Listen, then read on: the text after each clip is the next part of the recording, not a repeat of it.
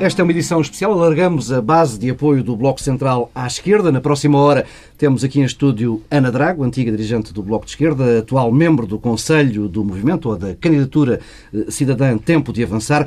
Ana Drago junta-se aos residentes Pedro Dom Silva e Pedro Marcos Lopes. Em agenda temos a Grécia, eh, a política de saúde em tempo de crise e, claro, o tempo de avançar.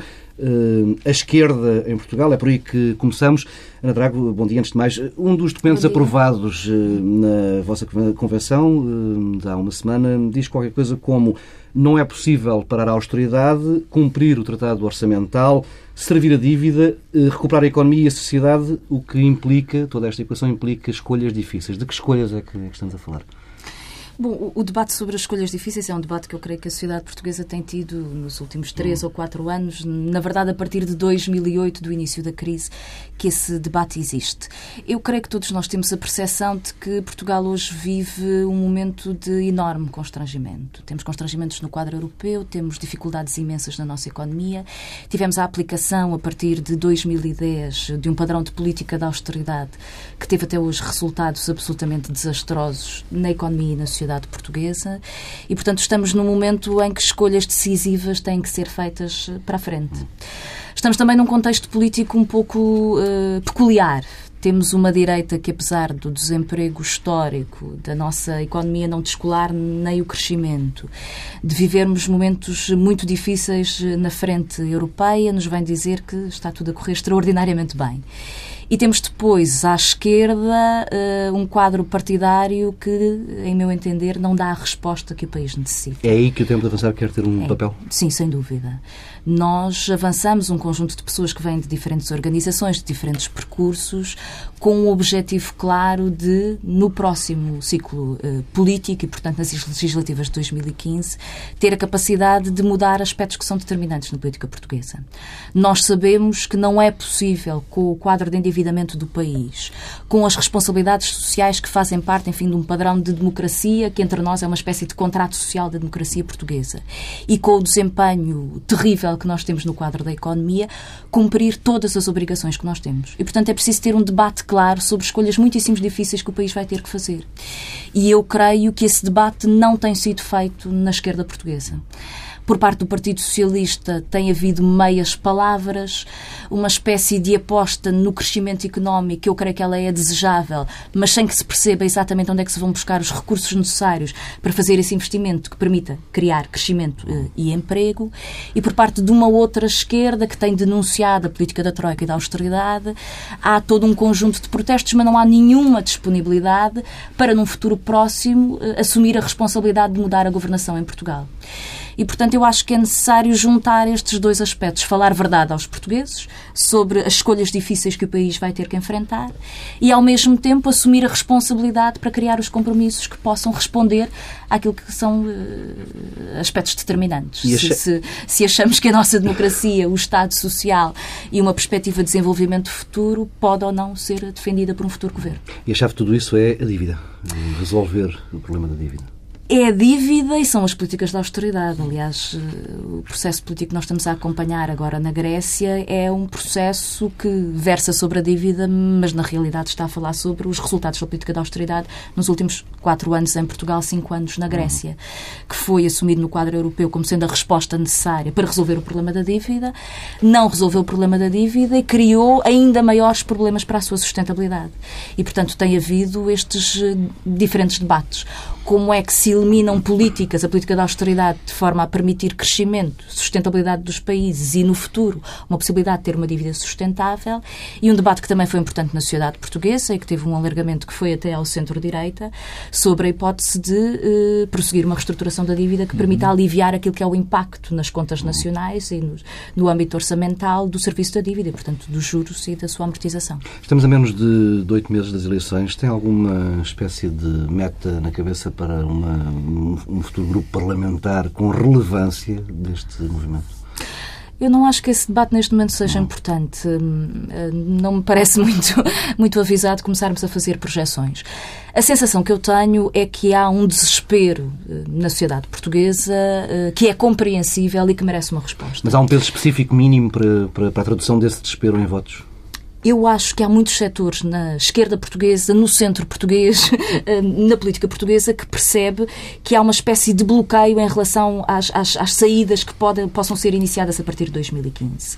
E que, apesar de diferenças em posições sobre uh, várias matérias e os vários debates que, que, que, houve na sociedade portuguesa nos últimos quatro anos, iniciativas na sociedade civil, Congresso Democrático das Alternativas, uh, o 15 de setembro, houve todo, digamos que por baixo da política representativa, houve todo um conjunto de iniciativas no sentido de encontrar um programa que permitisse responder à crise da democracia. E, portanto, há uma disponibilidade, creio eu, na sociedade portuguesa para discutir matérias que são certamente difíceis, que exigem escolhas que são difíceis, mas que seja possível encontrar compromissos que permitam uma alternativa já. Ou seja, isto não é um movimento para ter razão, como muitos outros que já existem na sociedade portuguesa.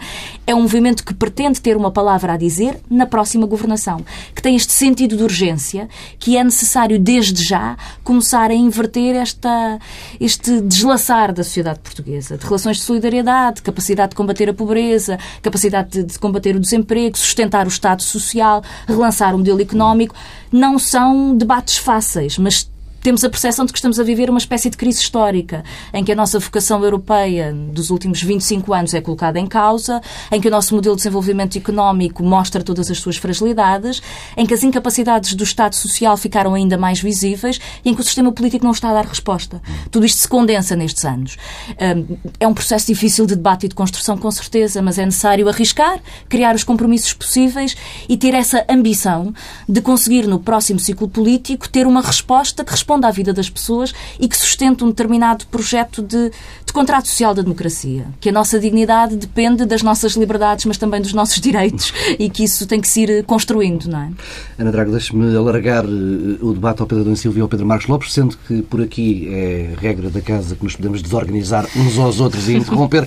Eh, Pedro Dom Silva, esta vontade de ter um papel relevante na próxima governação pode acabar morta às mãos de um voto útil no PS? Não sei, não consigo antecipar isso. Acho que muita coisa passará, se passará até, até lá. É, eu, eu, devo dizer que, e aliás, agora isso naquilo que a Ana Drago disse também ficou é, visível. Acho que há um problema que não é um problema especificamente português ou da política portuguesa e do espaço partidário português. Há mesmo uma crise eh, de, de, representação eh, e a crise eh, está eh, a produzir uma transformação nos sistemas partidários e está a criar um espaço para coisas novas aparecerem. Eh, e o que se está a passar em Portugal é exatamente as coisas novas a aparecerem e a tentar encontrar o seu espaço e a representação. Ainda com menos expressão do que noutros sistemas, não é? Para sim, também porque há circunstâncias e especificidades do caso português que tornam as coisas manifestamente eh, diferentes. O que é que eu acho que, eh, que está também a acontecer? Eh, e agora pensando do lado da esquerda e naquilo que o tempo de avançar eh, pode representar. É uma atitude diferente eh, é uma atitude diferente, mas eu não vejo que essa atitude diferente se esteja a traduzir em algo substantivamente distinto. Ehm, e, curiosamente, não tanto eh, na diferenciação face ao que já existe à esquerda, nomeadamente o Bloco e o PC, que para este efeito é o que conta, mas até mais na diferenciação face ao Partido Socialista. Ehm, eu devo dizer que ehm, é uma evidência.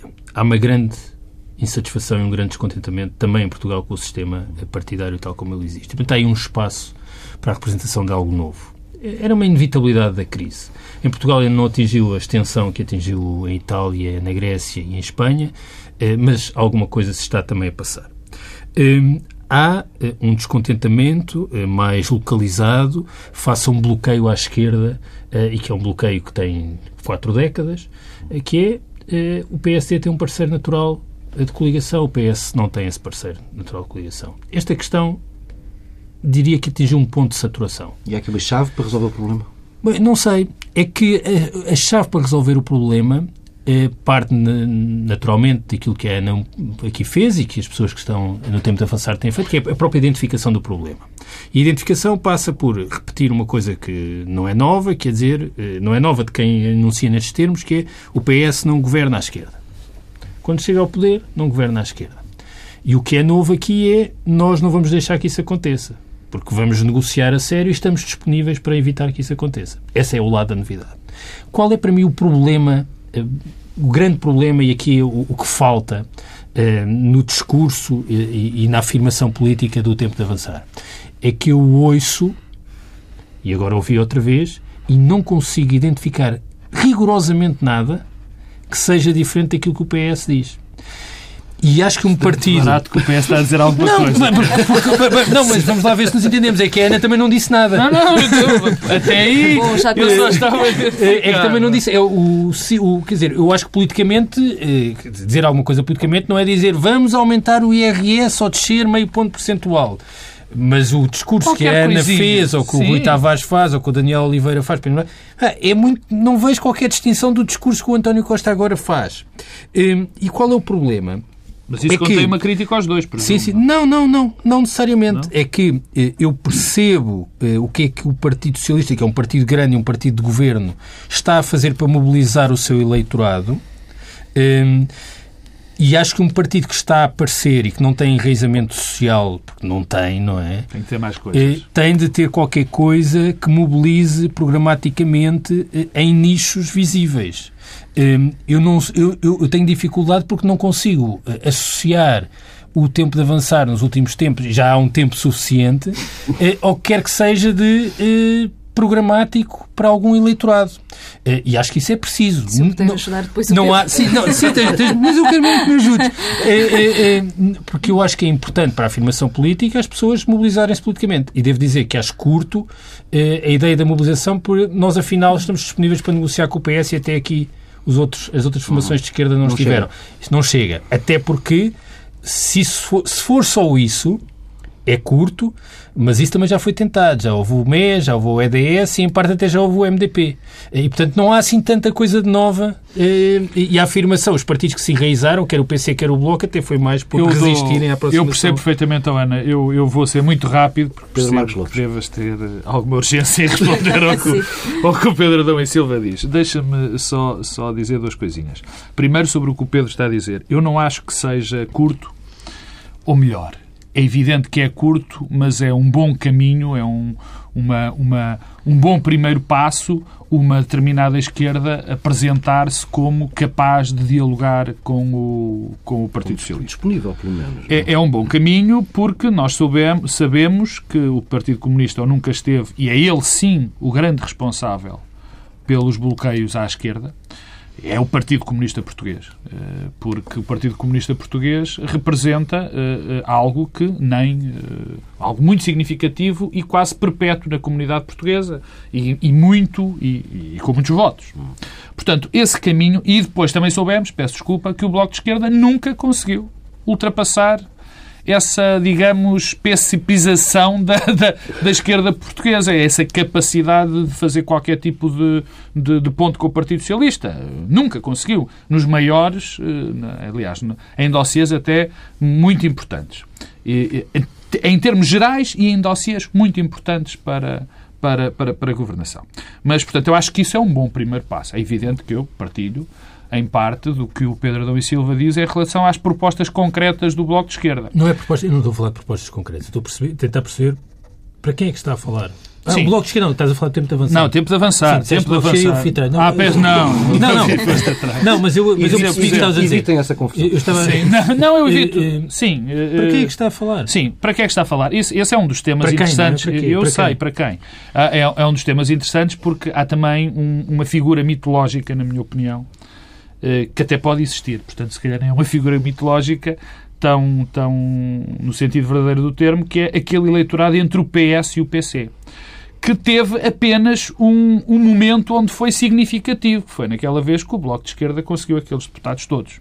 Portanto, essa parte, isso é, e foi e aí que eu presumo que seja o, o público-alvo, digamos assim, do tempo de avançar, eh, eh, não é uma, um, um leque eleitoral tão grande. Portanto, terá que ser, terá que se buscar votos ao outro lado qualquer, se esse discurso for elaborado, e penso que esse discurso vai ser elaborado, Ana Drago dirá, eh, quer dizer, não vai dizer de certeza assim, porque vai ser muito mais ampla, que vai dizer que estamos a, apelar a todo o cidadão de boa vontade, mas pronto, eh, eh, penso que será esse o objetivo. Penso que será esse o alvo. Mas antes disso, e muito rápido, deixa-me dizer-te uma coisa, em relação ao aparecimento do tempo de avançar em movimentos similares, eh, fora de Portugal e, fora, e sobretudo fora de Portugal. Eh, eh, eu costumo aqui dizer, e é mais para isso que, que e é mais disso que eu gosto de falar, que a direita vai ter um problema muito mais grave.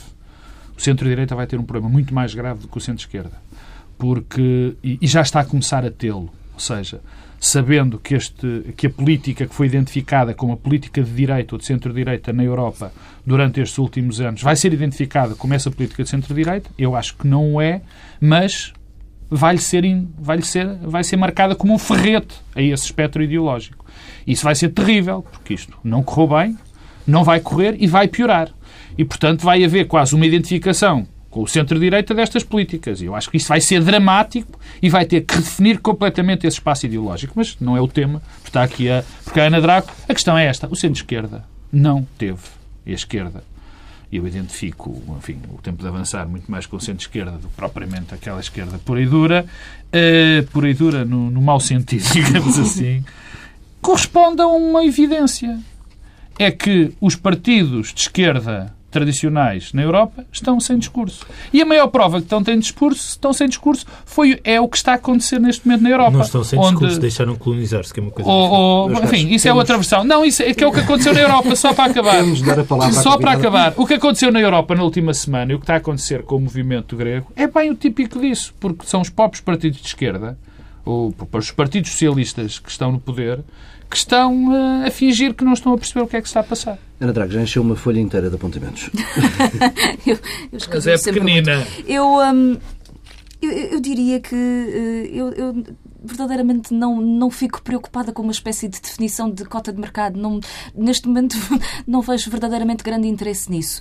E, portanto, eu acho que aqui, em torno deste movimento de cidadãos, tempo de avançar, têm convergido pessoas que ideologicamente vêm das áreas próximas do PCP e do Bloco de Esquerda e trazem consigo essa agenda, essa tradição e essa cultura política, e um conjunto de outras pessoas que vêm de uma área tradicionalmente chamada da esquerda do Partido Socialista eh, e que, portanto, estiveram no Partido Socialista, votaram no Partido Socialista, tiveram em determinado momento uma simpatia pelo Partido Socialista e eu acho que essa mistura é positiva. Acho que, acho que tem as suas diferenças, mas acho que essa mistura de, de gente que vem desses percursos é uh, positiva. Acho é que nós olhamos para o percurso do Partido Socialista durante os últimos quatro anos e temos uma espécie de. Um, ausência no debate político durante três anos e meio, até agora a chegada de António Costa. António José Seguro fazia uma espécie de oposição por papel, de quatro em quatro meses, apresentava na Assembleia da República um projeto, discutia-o com algum vigor, o debate terminava às seis da tarde e ali terminava o papel do Partido Socialista e, e, e, nada acontecia. Não, não, não, não acho mesmo. Não, não, teria, teria. Acho que das, um dos grandes problemas que tivemos ao longo destes quatro anos foi exatamente o Partido Socialista Socialista não assumir uma lógica de, de assumir o campo de resistência e de combate contra a política da austeridade. Uh, em relação ao Partido Socialista, eu acho que todos nós percebemos o que é que é a importância do Partido Socialista na democracia portuguesa e no Estado Social, que supostamente todos defendemos nesta coisa do tempo de avançar. O Partido Socialista foi o protagonista que implementou um conjunto de instrumentos e de políticas que são hoje o Estado Social e, em determinados momentos, foi também o governo que foi torpedeando algum desses aspectos positivos, enfim, redistribuidores de oportunidades de vida e de combate à desigualdade desse próprio Estado Social. Eu acho é que há um debate importante sobre as prioridades de um governo. Ou seja, nós estamos a viver um tempo político na sociedade portuguesa em que nós precisamos de uma frente política que esteja disponível para defender um determinado modelo de país, um determinado modelo de democracia. E, portanto, quando nós vemos que temos um Estado social que não é capaz de uh, reduzir desigualdades e reduzir a pobreza, pelo contrário, ela tem vindo a aumentar que deixou de ser capaz de ter os instrumentos para, ao nível da política económica, criar aquilo que é fundamental e o mais urgente, criar emprego o mais rapidamente possível. Disso depende a sustentabilidade do Estado e também do Estado Social. Que deixou de ser capaz de, no quadro europeu, defender uh, este modelo de democracia. Nós precisamos de, com todas as diferenças que existem na esquerda portuguesa, ter a capacidade de fazer escolhas. E as escolhas são as seguintes, e sou muito clara. O Estado português tem hoje compromissos com os seus credores relativamente à sua dívida, com o espaço da União Europeia, o percurso que fizemos de integração do projeto europeu e com os seus cidadãos do âmbito da Constituição. Haverá um momento, se tudo continuar como está, em que o Estado português terá que fazer escolhas. E quem está do lado do tempo de avançar diz que eh, o compromisso primeiro do Estado português é com os seus cidadãos e com a sua Constituição. E isso traduz-se numa série de coisas. Traduz-se numa lógica de reversão das privatizações que foram feitas nos últimos anos. Nós não temos política económica. Temos um ministro que abre a janela e diz a quem está a passar na rua faça o favor de criar emprego. Porque verdadeiramente fizemos o ajustamento salarial, foi o grande ajustamento dos últimos quatro anos e estamos na situação em que estamos, contraiu uh, o mercado interno e o consumo interno. Não dominamos aquilo que são os custos de contexto, ou seja, uh, energia, telecomunicações, transportes, privatizamos isso tudo, CTT, PT, tudo isso está fora das nossas mãos. E, portanto, nós precisamos aqui de desprivatizar rapidamente. Precisamos, no mercado de trabalho, parar esta este, quer dizer, esta, esta, esta precariedade que se tornou viral. Isso vai ser não uma é? negociação muito difícil com o Partido Socialista, Ana, não- porque se se quer achasse- reverter as privatizações, Se eu que achasse- a maior parte delas, aliás, foram feitas pelo Partido Socialista, vai ser complicado. anos. Se eu achasse que o Partido Sim, Socialista ou que o discurso, eh, enfim, cheio de, de biombes e obscuridades de António Costa era o que respondia ao país, eu tinha-me inscrito no Partido Socialista em nome desta urgência. Sim, mas não é essa a questão. De, oh, Ana, deixa-me deixa interromper. sim, só, só, só- para perguntar Sim, sim. uma coisa. Perguntar é uma pergunta-comentário, digamos assim, que estou muito na moda. Quer dizer, há, há, eu não quero agora eh, falar em linhas vermelhas, porque as linhas vermelhas são, são um termo que, enfim, foi adulterado pelo, pelo ministro eh, Paulo Portas. Mas quer dizer, se, se se vai para uma negociação eh, como plataforma e tendo uma, uma parte importante disso, a questão das privatizações e a questão, por exemplo, da, da legislação laboral, vamos ter um problema muito grave para haver um entendimento com o Partido Socialista. Quer dizer, eu percebo que, eu percebo que, a Ana, que, que a Ana diga, bom, se não tinha ido para o Partido Socialista, entendo isso perfeitamente. Mas isso são temas que não são temas de sumenos importância, não Eu achas? não estou aqui, eu não estou aqui para ser simpática para claro, o Partido não. Socialista, lamento, não, não é bem esse o meu objetivo. Eu, eu não tenho dúvidas de que há diferenças sobre um conjunto de propostas que o Tempo de Avançar eh, propõe à sociedade portuguesa e o programa do Partido Socialista. É mesmo por isso que eu acho que isto faz falta. Nem estou à espera que o Partido Socialista olhe para este programa e diga ah, pois é, não, não nos tínhamos lembrado disto, com certeza. Não é disso que eu estou à espera. Ah, isso com certeza, porque eles precisam mesmo o que eu vocês... creio que é necessário é rapidamente encontrar um conjunto de políticas que permitam inverter esta situação de descalabro que temos tido nos últimos quatro anos, porque não temos assim tanto tempo para reverter isto. Não, não, não, o tempo urge, há mesmo uma urgência no país. E, portanto, é ou não possível a um movimento que se está agora a constituir, com pouco tempo, isso é assumido, com fragilidades que ainda tem, com processos de participação que vão demorar tempo e vão, vão, vão ter que ser maturados para se encontrarem os seus próprios compromissos e a sua identidade. É possível isto criar dinâmica para ter uma negociação não apenas com o Partido Socialista, mas em toda a esquerda que esteja disponível para uma lógica de resposta de urgência? Vamos ver. Eu sobre isso não vou, não vou fazer futurologia. Acho que isto tem. hum, quer dizer, eu acho que esta resposta era necessária, acho que ela tem abrangência na sociedade portuguesa, acho que é possível fazer este caminho e acho que é necessário que as diferentes forças políticas à esquerda estejam disponíveis para fazer estes debates que são difíceis. Com diferenças de vulto no nosso ideário, com certeza é, é mesmo assim. Mas tem que haver um momento em que, na enorme dificuldade de uma hipótese de renegociação da dívida portuguesa, das políticas de austeridade no quadro da União Europeia, que haja um governo mandatado para defender o país. E isso exige compromissos fortíssimos e um mandato popular muito forte. E, portanto, ou é agora, com esta diversidade, que isto se constrói, ou eh, vamos ficar sem tempo e não sei exatamente o que é que resta. Pedro Silva. Não, eu. Já tens as nacionalizações, não fales mais que não há propostas. eh, Não, mas eu não estava a falar. A questão é para quem é que se está a falar, não é? Do ponto de vista dos partidos têm de ter essa preocupação de representar eh, alguém. Eh, E repito, parece-me que eh, aquilo que tenho percebido e o que ouço, e gostava, aliás, de ouvir mais, acho que também o problema da voz eh, está ligado eh, ao, ao excesso de concentração no bloqueio tático que é as coligações e onde é que nos posicionamos no espaço político. Eh, Eu gostava de perceber melhor eh, a quem é que se dirige o tempo de avançar. Ainda vai acabar com uma crítica aos Não. jornalistas, não? Não, não, não, não, não, pelo contrário, pelo contrário. Porque acho que, aliás, o tempo de avançar beneficia eh, um pouco das vantagens comparativas que o Bloco de Esquerda na fase inicial eh, beneficiava. Eh, e não tem sabido aproveitar isso. Eh, e o que me parece eh, é que ainda não encontraram uh, o público. Uh, e eu, agora, novamente, aquilo que a Ana disse, parece uma coisa também, novamente, com o mesmo uh, problema, porque parece-me que esse discurso é para quem? Para todos aqueles que votaram em algum momento do Bloco de Esquerda. o Pedro não é o meu público, porque não, não se sente. Não, não, se sente. não, não, tá não, não, é uma questão de, de, ser ou deixar de ser, porque, porque repara uma coisa, eu acho que é possível ter um discurso político popular e eficaz não perdendo as raízes ideológicas.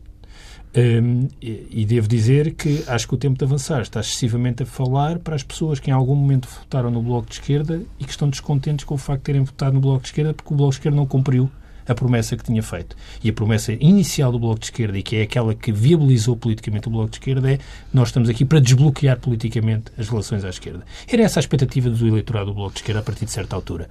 E, e é essa frustração dessa expectativa que leva à implosão e ao fim do Bloco de Esquerda. E o tempo de avançar, a meu ver, continua a falar apenas para essas pessoas. Quando há um problema muito mais vasto, que é um déficit de representação, de insatisfação com o sistema eh, partidário, com os partidos e com os políticos. E não estou a dizer que acho desejável fazer esse discurso, mas acho é que o crescimento eleitoral está dependente de dar esse passo. Uh, e vejo uma timidez em dar esse passo, e devo dizer que o tema, uh, uma campanha uh, eleitoral, quer dizer, podemos. A Ana estava a dizer, bom, é uma coisa recente, jovem, há pouco tempo, temos poucos meses. Bem, mas isso agora não conta, porque as eleições serão a seguir ao verão. Um, e até ao verão, uma campanha dizer, bom, vamos uh, desprivatizar ou renacionalizar. Uh, temo que. Uh, temo, temo, temo, aliás, temo, aliás, não quero estar aqui a fazer de conselheiro do tempo de avançar, mas uh, quando dermos por ela, vai haver uma terceira força partidária, ou quarta, dependendo do CDS e o PSD irem coligados ou não, é, que vai ultrapassar toda a gente pela direita, por cima, por baixo e pela esquerda, que se chama Marinho Pinto. Está bem, mas há, há aqui, oh, Ana, Pedro Marcos há, há, aqui um ponto que, que enfim, quer dizer, eu percebo o que o Pedro Adão e Silva diz quando não percebe bem para quem é que uh, uh, o Bloco de Esquerda está, está. Para o Bloco de Esquerda, peço desculpa, para o Tempo de Avançar e o Livre estão, estão a, a, a falar. Agora há aqui um problema porque se eu ia interpretar, e vai ser uma interpretação selvática, aviso já, Pedro Adão e Silva, mas acho que neste momento, na sociedade portuguesa e, e, e, nas pessoas que pensam sobre os fenómenos políticos na sociedade portuguesa, há uma enorme tendência para marinho pintizar o, o, o, discurso. Ou seja, o discurso não. O que é o discurso necessário para um partido crescer dentro da, do nosso espectro político? Ou seja, eu muitas vezes ouço dizer, é preciso falar mais para as pessoas, é preciso uh, apresentar uh, propostas e apresentar ideias que respondam ao bloqueio que o nosso sistema político, ou nosso, melhor, o nosso sistema partidário tem, e sinto que elas estão quase a fazer um apelo a um Marinho Pinto mais civilizado.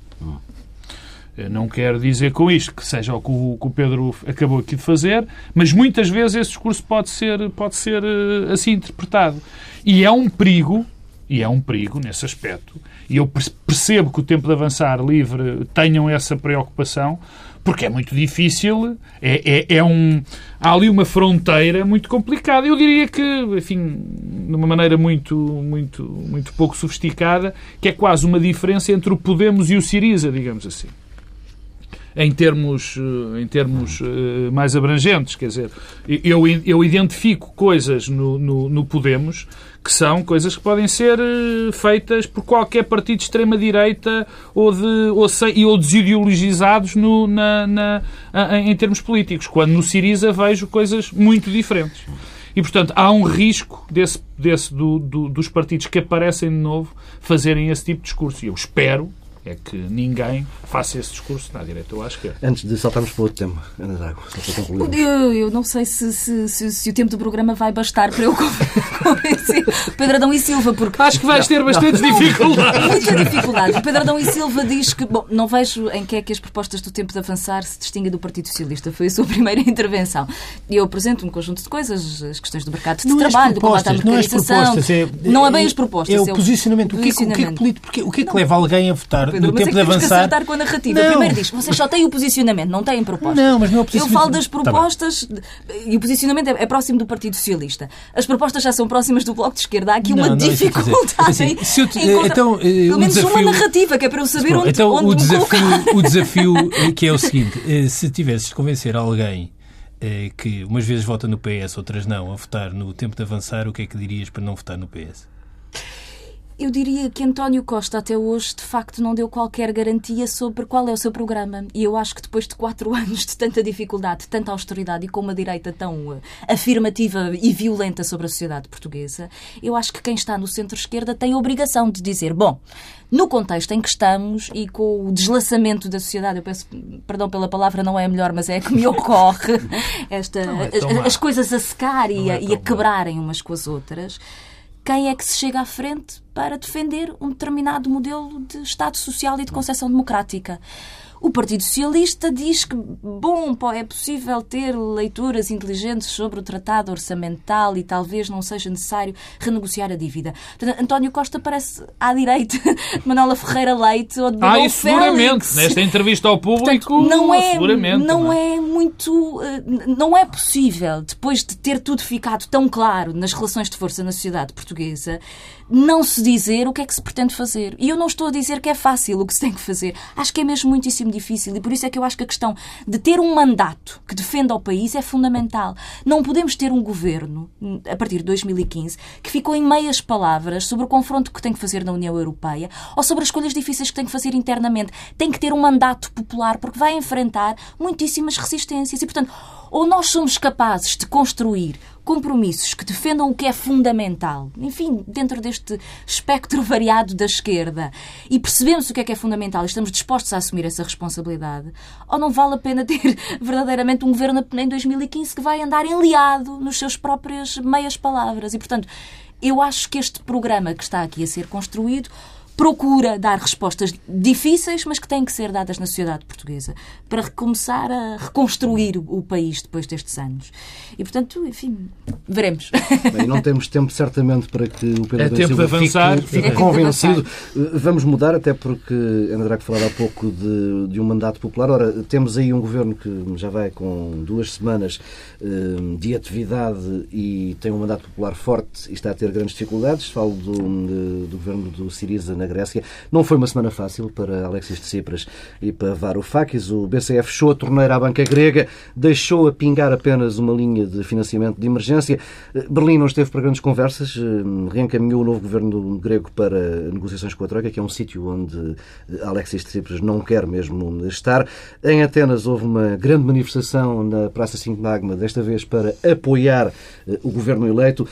Ana Drago, temo que toda a esperança que se sentiu em diversos palcos da esquerda portuguesa na noite eleitoral e nos primeiros dias de, de atividade do governo grego hum, venha a esfumar-se nos próximos dias perante esta pressão das instituições europeias e de, e de alguns governos europeus? Não, devo não. dizer que está tudo não sei se devia dizer isto desta forma, mas está, está tudo a correr mais ou menos como se, se previa, pelo menos nestes primeiros tempos. Até melhor do que se previa ninguém estava à espera que, ganhando o Siriza na Grécia, subitamente a senhora Merkel, a senhora para... Merkel dissesse com certeza, de facto, a austeridade não está a dar resultado. Desculpa, enganámos e vamos voltar atrás. Eh, e, portanto, quer dizer, é um processo negocial que está a uhum. decorrer e estamos a ver as diferentes partes a terem diferentes palavras em diferentes momentos, diferentes propostas. Todos nós sabíamos que o Siriza iria enfrentar eh, um contexto europeu muitíssimo difícil e, portanto, nada ainda está fechado. Agora, quem achou que, que isto ia tudo correr extraordinariamente bem, obviamente que estava mais do que, mais do que otimista, estava, estava numa posição de total irrealismo. E, portanto, eu acho que, hum, obviamente, a posição que foi tomada pelo Banco Central Europeu é uma espécie de chantagem sobre a Grécia. Creio que toda a gente faz essa leitura, enfim, é, é mais ou menos transparente. Agora vamos a ver como é que que, como é que a situação evolui. Eu creio que na prática nós hum, vamos percebendo que, na verdade, o Siriza aquilo que está a fazer é um combate em torno das políticas de austeridade. Ou seja, mais do que a questão da dívida, todo o debate em torno da sustentação da dívida, de tornar a dívida sustentável, é um debate sobre as políticas de austeridade no desempenho económico e social de um país, não é? A Grécia vive uma crise humanitária como não havia memória num, num país, enfim, pertencente ao projeto europeu, não, não, não havia, exatamente, não havia uma recordação de, que se perder 25% do PIB, 25% de desemprego, 50% na juventude, uh, migração em massa, um país que se está a desfazer. E, portanto, a todos aqueles que entendem que o projeto europeu, mesmo com as suas dificuldades e fragilidades, era uma promessa de democracia, prosperidade e direitos, aquilo que vivemos nos últimos quatro ou cinco anos, com uma política de austeridade que não, não há maneira de dar resultados, portanto já não é uma questão de concepção ideológica, não dá por e simplesmente resultados na sustentação da dívida, percebem que a batalha que está a ser travada em torno do fim das políticas de austeridade é determinante não apenas para a Grécia, para todos os países da sul da Europa, todas as economias frágeis que sofreram no âmbito da arquitetura enfim, disfuncional do euro. Pedro Nuno Silva, é um tema recorrente, a segunda semana de... Eu, eu devo dizer que hum, eu acho que nós estamos na fase final de, de um prolongamento, de um jogo, é um jogo mesmo que se trata, um jogo negocial, é, a aproximar-nos do momento da marcação das grandes penalidades e com as equipas a fazerem uma avaliação das fragilidades da outra parte. É, é disso que se trata. É, há naturalmente aspectos também positivos nisto. É, o primeiro é que pela primeira vez é, temos o reconhecimento de que há um problema. É, até às eleições na Grécia é, não havia é, o reconhecimento da ideia de que as estratégias de ajustamento é, aceites na austeridade e nas reformas estruturais não, não funcionavam. Hum. Parece-me que essa ideia se disseminou. É, acho que ninguém racionalmente e, e, o impacto, aliás, e o reconhecimento, até político, por exemplo, pelo governo norte-americano, pela administração norte-americana, da vitória eh, do governo do, do Siriza, não tanto por aquilo que o Siriza representa politicamente, mas pelo que significa do ponto de vista eh, da manifestação de um problema político mais vasto, eh, que é ninguém acredita que é possível gerar excedentes orçamentais eh, suficientes para crescer a economia, tornar a dívida sustentável e isso não ter ameaças geopolíticas no contexto da Europa. É que é tudo isso que está eh, em causa. O que, é que, o que é que aconteceu? Ainda positivo, eu acho que este lado, nós, nós todos os que estamos aqui à mesa, não temos memória de uma negociação no contexto da União Europeia tão aberta e tão séria provavelmente desde o episódio da cadeira vazia de Charles de Gaulle, que não se passava uma coisa destas na Europa, que é os Estados-membros a dizerem coisas frontalmente uns aos outros. Isto não faz parte. E, portanto, de certa forma, isto é um regresso também eh, à força do método comunitário, à negociação. E eu, agora, querendo ser um pouco otimista, diria que acabará por haver um acordo, porque não pode não haver um acordo. Onde é que entra o jogo? Ai, pode, Pedro. Pode acho, acho muito difícil. O mas, problema mas, é que, pode, dizer, acho, é como a história que estavas a dizer dos penaltis. É que não, estamos a chegar a Mas eu acho que é difícil. Eu acho que é difícil. Não, mas eu, acho, eu ainda assim tendo a achar que há alguma racionalidade e, e acho que é difícil não haver um acordo. Agora, é evidente também uma outra coisa que eu acho que nós temos de ter presente, que é a posição negocial do governo e do Estado grego está todos os dias mais frágil. Eh, e porquê? Eh, o episódio do BCE que eu devo dizer que não faço uma leitura política tão alargada, porque decorre das regras do Eurosistema. Sim. O próprio Varoufakis já tinha antecipado que isto ia acontecer. A partir do momento que não há programa e não há rating, o, o, a dívida pública deixa de ser aceita como colateral e, portanto, passa para o ELA. Foi só ligeiramente e, e, adiantado, digamos Foi assim. só uma mas isto era uma inevitabilidade eh, eh, e ainda há uma linha, assim, são 60 mil milhões, se não me engano, de financiamento no âmbito do ELA. Agora, qual é o problema? É o, sin, é o, é o sinal político, é que uma espécie do gatilho está preparado para a coisa sim. que vem a seguir e a coisa a seguir é, a seguir... é a fuga aos depósitos e saída do euro. Sim, eh, o, qual é o problema? Para a Grécia ainda é que as reações dos mercados, que têm reações racionais a isto, ficaram muito circunscritas à Grécia. É, o que há uma avaliação e uma percepção de que o risco pode ficar circunscrito. Isso é péssimo. Eu não acredito que o risco fique circunscrito, mas a percepção que há neste momento é que o risco está circunscrito eh, à Grécia. A passagem do tempo diminui a força negocial do governo grego. Eh, diminui externamente por força da pressão e do constrangimento ao, ao financiamento e porque há agora um, um, um prazo e um calendário. A Grécia quer ter um programa de transição com outro nome qualquer até à solução mais definitiva e ninguém quer que a Grécia tenha esse programa de transição, e há uma pressão que está do lado da Grécia do financiamento, e há outra coisa que nós não conseguimos avaliar, é até que ponto os equilíbrios internos da coligação e do próprio Siriza são ameaçados por este processo negocial.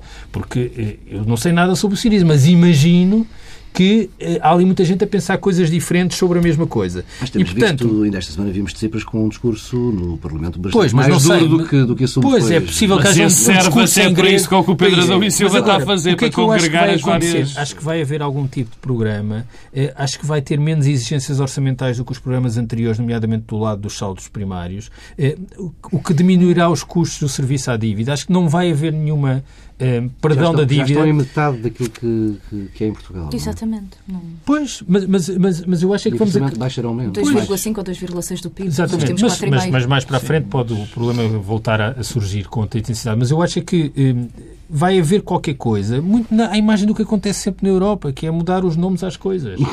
Eh, e mudar os nomes às coisas e as negociações e a diplomacia é também a procura de soluções em que todos têm alguma coisa a ganhar e que aparentemente ninguém perde muito. Uhum. E é aí que acabará, acabará. E, portanto, hum, eu diria que podemos estar eh, otimistas porque, sinceramente, não vejo que o cenário da, da ruptura total seja possível. E há demasiados sinais eh, de governos de outros países, até antes das eleições, de que eh, alguma coisa acontecerá. Porque senão também, quer dizer, não, os sinais que têm sido dados não eram aqueles que têm ocorrido agora.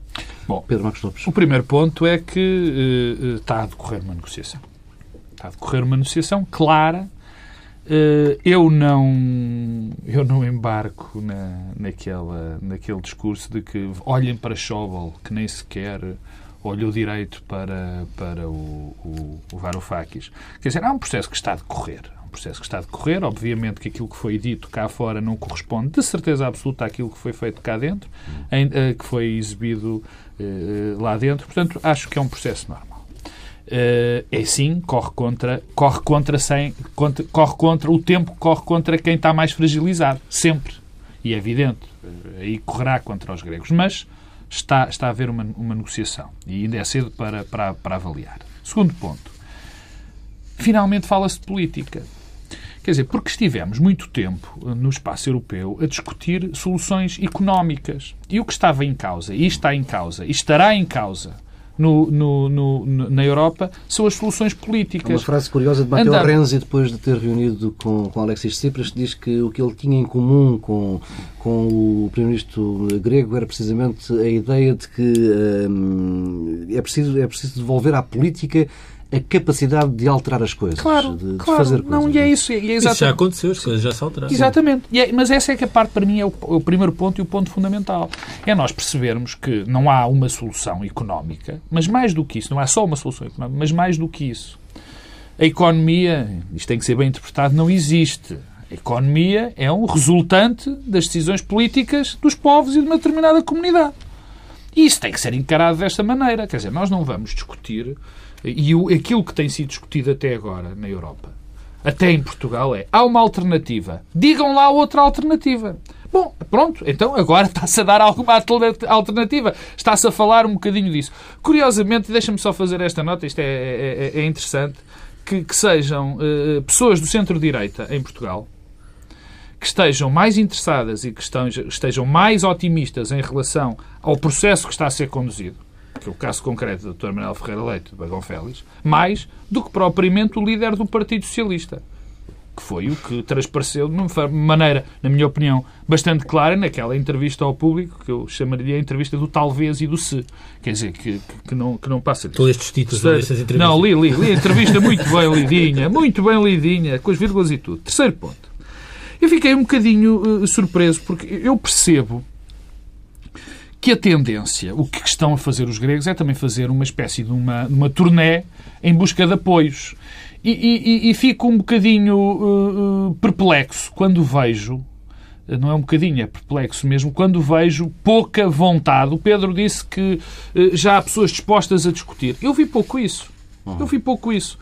Vi uma, um, uma espécie de uma turné de alguém a anunciar que precisava de apoios para um conjunto de ideias, não é?